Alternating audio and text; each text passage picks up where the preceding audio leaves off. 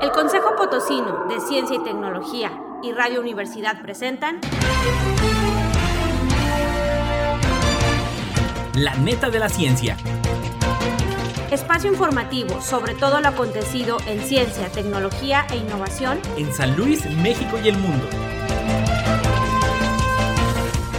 Y ahora quedan con ustedes Anel Patiño y Edgar Jiménez.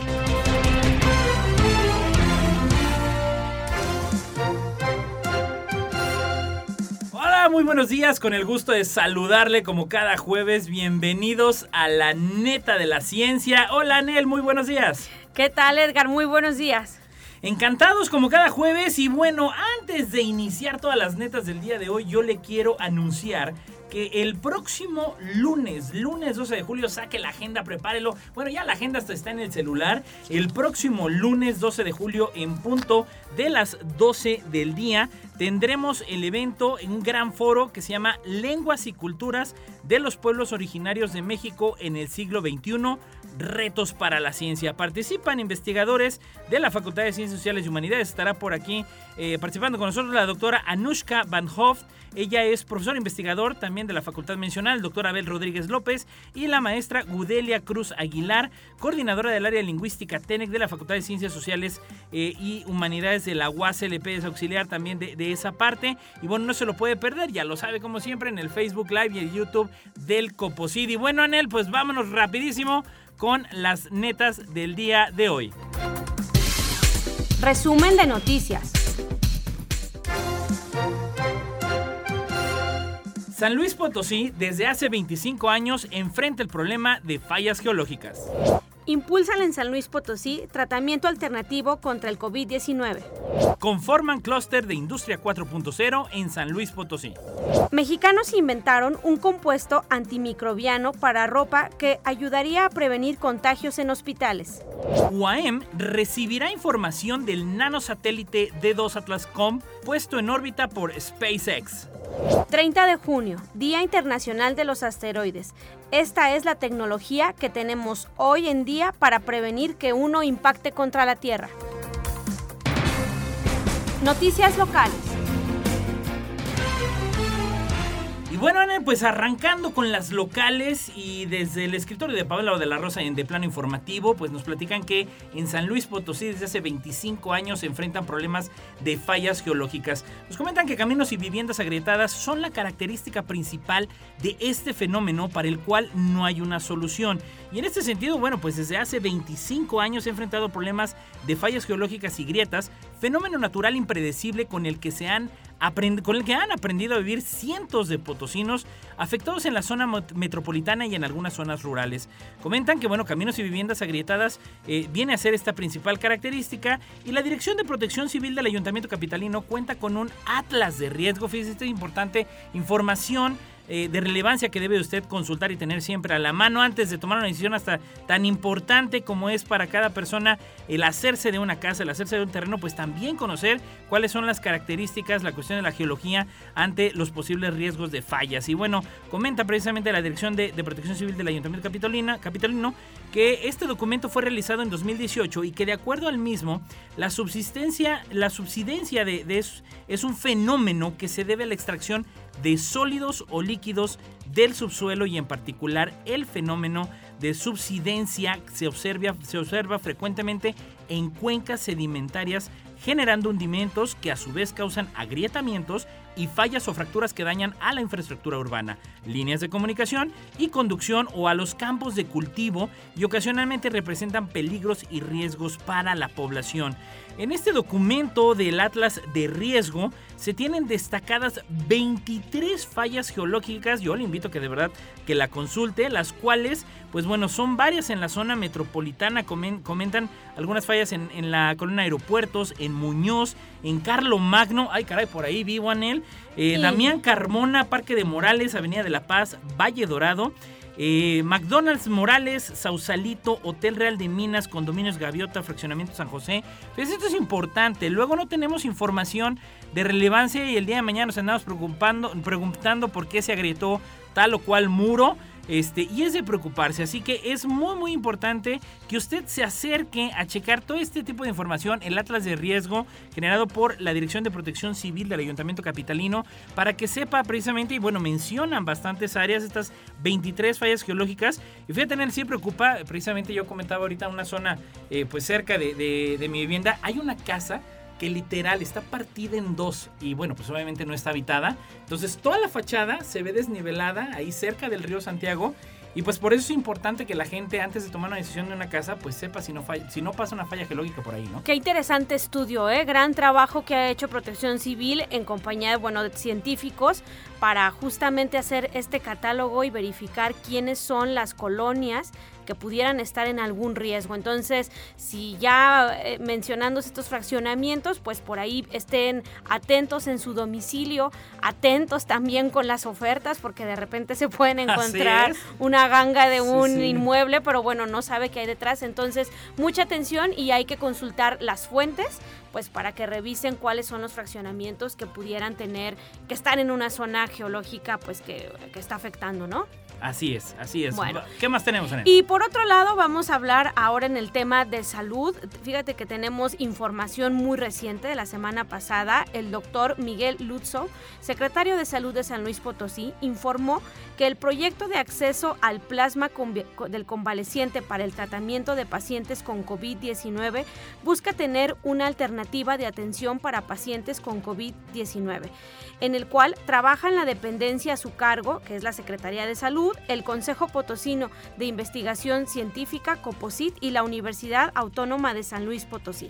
Nos menciona el doctor Lutzov que desde el año pasado se busca la intervención de la academia y la investigación en materia de salud que nos lleven a contar con productos de investigación para combatir la pandemia, no quedarnos solo con lo que hacemos en la atención médica, sino destinar esfuerzos en la investigación toda vez que si algo nos ha enseñado la pandemia es que podemos hacerle frente a través de la ciencia, como es el caso del desarrollo de las vacunas, esto explicó el secretario de Salud en el Estado. El doctor Lutzov detalló que este proyecto es de los más avanzados que tienen en coordinación con la Universidad Autónoma de San Luis Potosí, con un monto total de 3 millones de pesos que se ejecutarán a través de la administración del COPOSIT, recursos que proceden de multas electorales y que en esto se tiene una vigencia del proyecto por hasta 14 meses.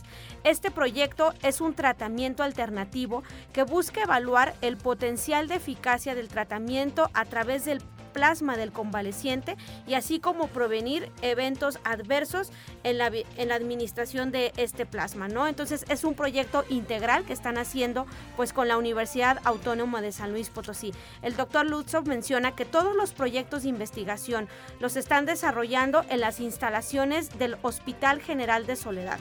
Basta recordar que este es uno de los principales centros hospitalarios en San Luis Potosí, los cuales han atendido a muchos pacientes muy graves de COVID y donde existe un manejo y experiencia en la atención clínica, por lo que tiene la seguridad de estar trabajando con las máximas capacidades y conocimientos ya generados. Esto es en materia de salud local.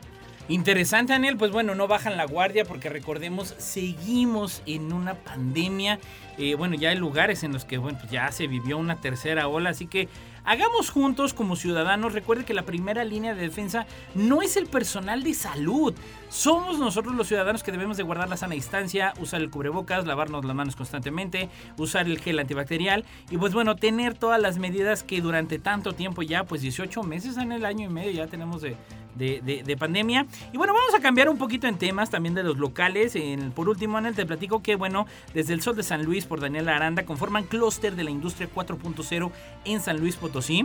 Actualmente hay un desconocimiento de eh, cuáles son las empresas que proveen productos y servicios en el ámbito de la industria 4.0. Le aseguro que usted lo ha escuchado en un sinnúmero de lugares, en el YouTube, en las noticias, eh, en, algunos programas, inclusive hay documentales, por lo que se buscarán dar a conocer qué hacen y el alcance que tienen con el fin de desarrollar sinergias en colaboración. Y en esto, bueno, pues con el objetivo de potenciar las capacidades productivas de las empresas del sector industrial, que bueno, usted sale, sabe, aquí en San Luis Potosí, este, la zona centro pues se caracteriza obviamente por el impulso industrial, la zona industrial es muy muy grande, es muy representativa, y para que el sector industrial, para que estas de las empresas se puedan integrar a la dinámica de desarrollo que se vive en el entorno global, con la cuarta revolución industrial. Se ha conformado en este sentido aquí en San Luis Potosí el clúster de la industria 4.0, el cual está integrado por representantes de las empresas más importantes de San Luis Potosí, así como de eh, las instituciones educativas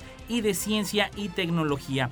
Dentro del panel, que fue hace unos días, modernización en los sectores estratégicos de México desde la industria 4.0, que se realizó el martes en el COMSE en coordinación con la Secretaría de Desarrollo Económico aquí de San Luis Potosí, se tomó protesta al Consejo Administrativo del Clúster de la Industria 4.0 y bueno, entre los actores que destacan está el rector de la máxima casa de estudios, el doctor Alejandro Cermeño Guerra, está Harald Gotche, presidente e CEO de BMW eh, Planta San Luis Potosí, Julio García Caro, director ejecutivo del complejo de General Motors de San Luis Potosí, eh, y también participan, bueno, empresas como Siemens, o sea, industrias digitales de Siemens, también participan eh, el presidente de operaciones de Norteamérica de PGI, el maestro Salvador Carrillo, gerente de Geoprom, y bueno, entre otras empresas como Mave, Cummings, el Coposí también forma parte bajo la representación de la doctora Rosalba Medina Rivera, directora general, y, por, eh, y obviamente, pues bueno, el secretario de Desarrollo Económico, el maestro Gustavo Puente Orozco, este, que también forma parte de este importante clúster. Estaremos viendo en él, pues, cuáles avances se dan. Vámonos a la siguiente sección. Científico de la semana. Doctor Luis Felipe Rodríguez Jorge.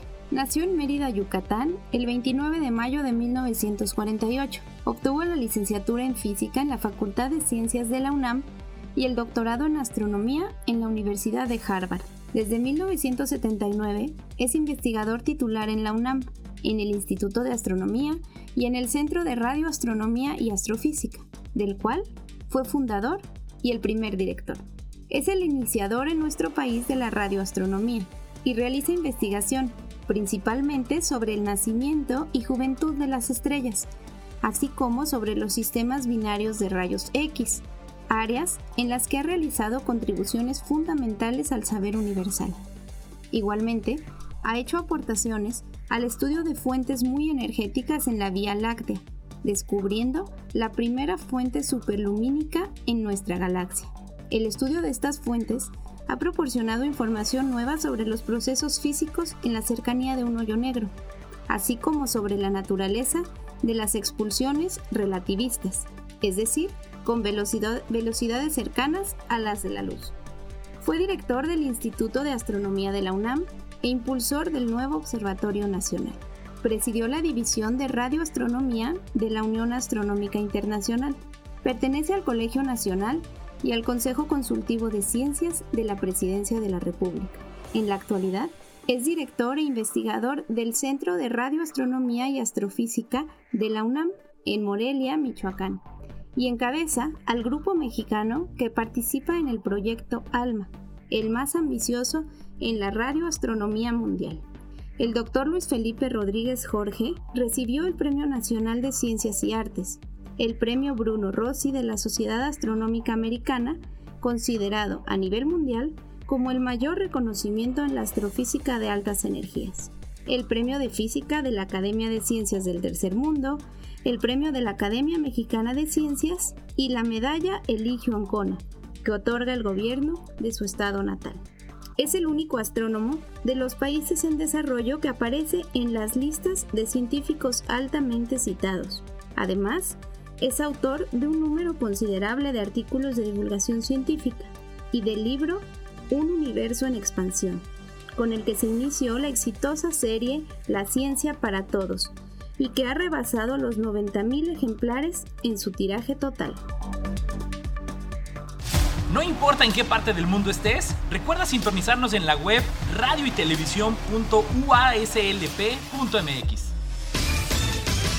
Noticias Nacionales. Vamos ahora con nacionales.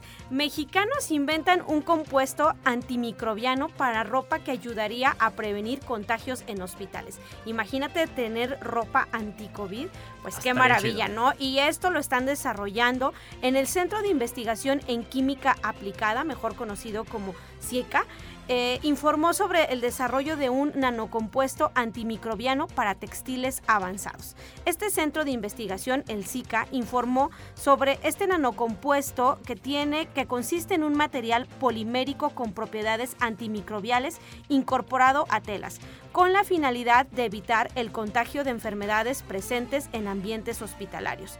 El proyecto de desarrollo tecnológico de textiles avanzados fue presentado hace tres años en la Feria Industrial Hannover Messe en 2018 y este proyecto fue uno de los 12 seleccionados a nivel nacional para representar a México en este evento, el cual se convirtió en una vitrina internacional para la institución. Estas telas antimicrobianas son la materialización de una década de trabajo de los investigadores en nanocompuestos de base polimérica, su aplicación industrial y textiles avanzados para diferentes sectores. Científicos del SICA explican la importancia de este desarrollo que representó a la institución a nivel internacional, su potencial en el sector salud y el beneficio para los pacientes en México y el mundo. Además, la posibilidad de otros proyectos semejantes a estos textiles avanzados para el beneficio social y empresarial con la finalidad de estar a la vanguardia en investigación de acuerdo con las tendencias mundiales, el SICA trabaja más de trascendencia local, nacional e internacional. Así lo afirmó el doctor Enrique Saldívar Guerra, director de investigación y vinculación de este centro. Todas las mañanas en tu correo, suscríbete al newsletter de Infobae donde podrás conocer noticias como esta y muchas más. Interesante, interesante noticias, Anel. Y bueno, pues obviamente los científicos no bajan la guardia en buscar, bueno, pues cómo vamos a avanzar, ¿no? Eh, recientemente, el martes pasado, acaba de realizarse una gran conferencia en el que, bueno, por ahí estuvimos todos presentes en términos de las actividades que se están haciendo en el marco del 25 aniversario del COPOSIT. Y recordarás que tuvimos una conferencia muy, muy interesante sobre eh, pues los retos que se presentan para este, las instituciones de educación superior.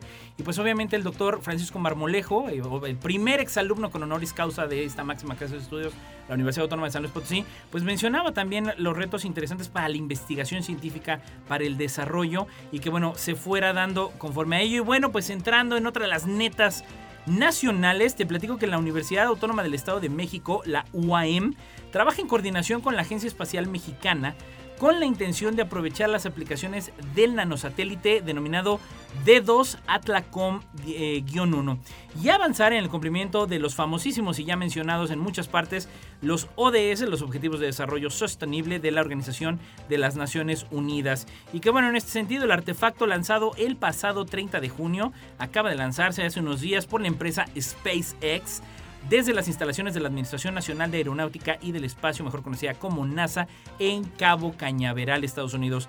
Permitirá planificar de mejor manera el uso de la tierra, desarrollar cadenas de suministros más sostenibles y potenciar la agricultura de alta precisión, conservar recursos naturales y alerta temprana para la prevención de fenómenos naturales, entre otros beneficios. Asimismo, se prevé el desarrollo de un diplomado de estudio en agricultura de precisión mediante el apoyo de imágenes de satélite donde participarán las secretarías de investigación y estudios avanzados y de extensión y vinculación de la misma universidad, así como de las facultades de geografía y ciencias agrícolas, mediante el cual se avanzará en la formación de estudiantes en captación, análisis y procesamiento de imágenes satelitales. Comenta también el director de la Agencia Espacial Mexicana, eh, quien destacó que el nanosatélite dará oportunidad de clasificar y analizar la salud de los cultivos, predecir cosechas, rastrear plagas y estudiar mapas para la aplicación de fertilizantes. Finalmente enfatizó que en la Universidad Autónoma Mexiquense existe un enorme potencial en la investigación agrícola y las imágenes de satélites se transferirán a la misma universidad para realizar proyectos de investigación conjunta. Interesantísimo que bueno pues ya desde 2016 venía trabajando. Ahora el año pasado en 2020 pues también firman este convenio entre la Facultad de Geografía y la Agencia Espacial Mexicana. Y pues estaremos atentos de los avances que se vayan dando en materia espacial también en México en Noticias internacionales. Oye, pues andamos muy fuera de órbita.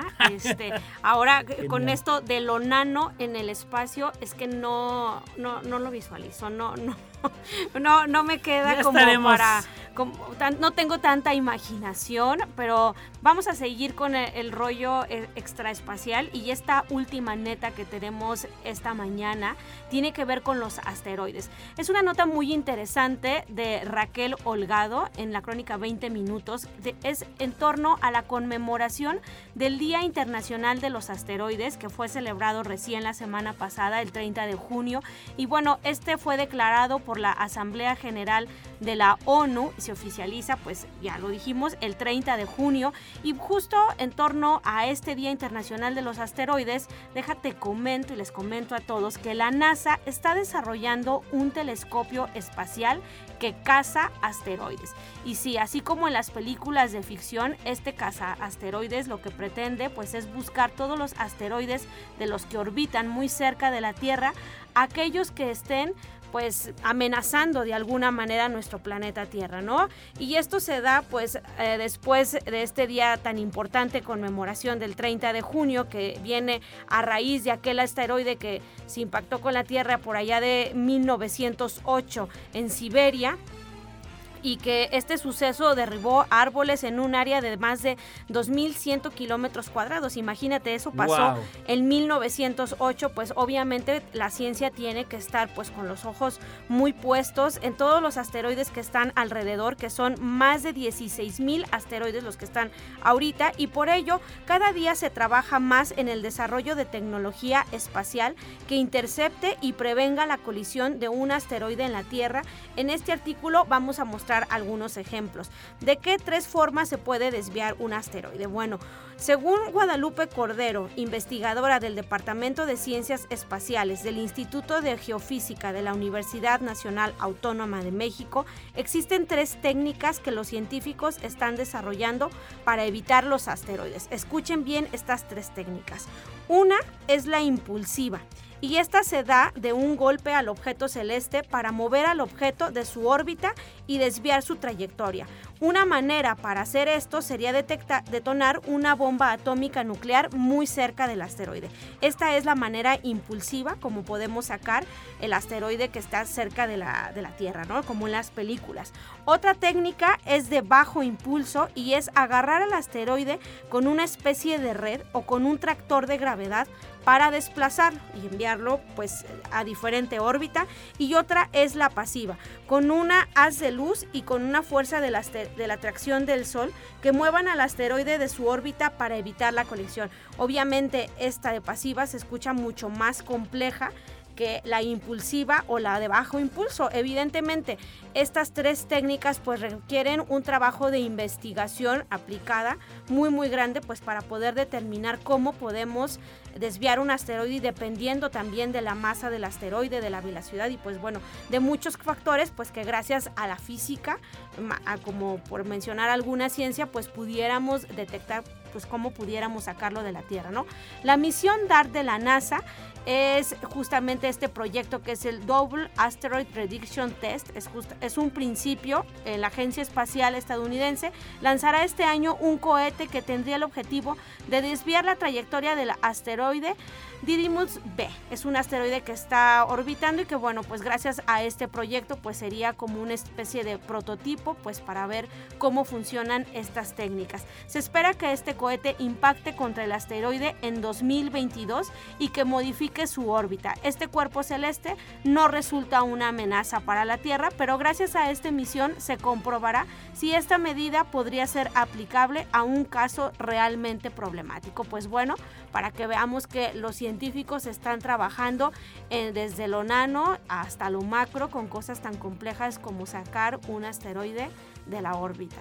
Interesante, Anel, que bueno, suena Armagedón y suena a Bruce Willis y suena muy hollywoodense, pero es parte de la realidad de la ciencia y que bueno, también no nada más volteemos a ver, yo le, yo, le quiero compartir a usted, no nada más volteemos a ver esta, esta cuestión de los asteroides en términos de, que se va a impactar en la Tierra y que nos va a ir igual que los dinosaurios, por eso se habla que los dinosaurios, decían Anel, que no tenían un programa espacial como especie y por eso se acabaron, pero bueno, en el caso de los seres humanos sí hay un programa espacial y que para eso esperemos que el, humano se convierta en una especie interplanetaria y que bueno, también por el otro lado ver que los asteroides, pues a futuro los especialistas, los científicos dicen que va a representar una mina de alguna manera una fuente de trabajo mucho mayor y con mayor potencial debido a los materiales de los que están compuestos. Pero interesantísimo. Anel, pues es hora de irnos y como siempre agradecerle a usted que nos escucha. Un gran saludo, gran saludo allá en el Altiplano Potosino, en Matehuala, desde, desde donde quiera que nos esté escuchando. Recuerde transmitiendo a través de Radio Universidad, a través del 88.5 y del 1190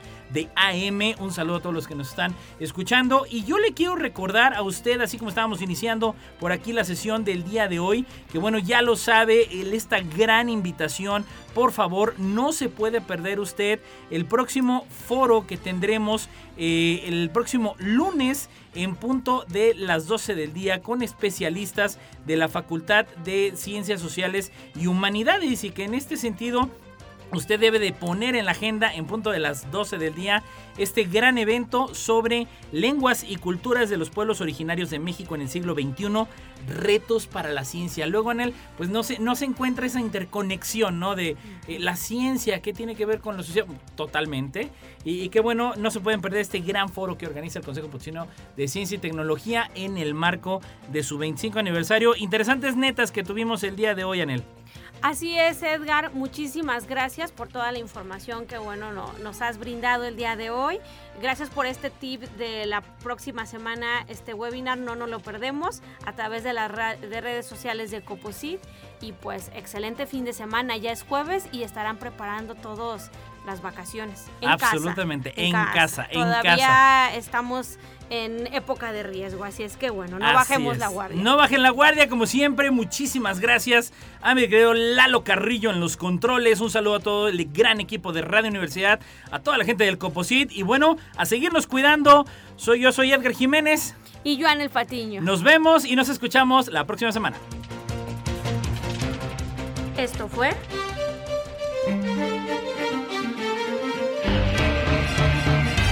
La neta de la ciencia. Noticiero de Ciencia, Tecnología e Innovación. Presentado por el Consejo Potosino de Ciencia y Tecnología y Radio Universidad. Con Anel Patiño y Edgar Jiménez.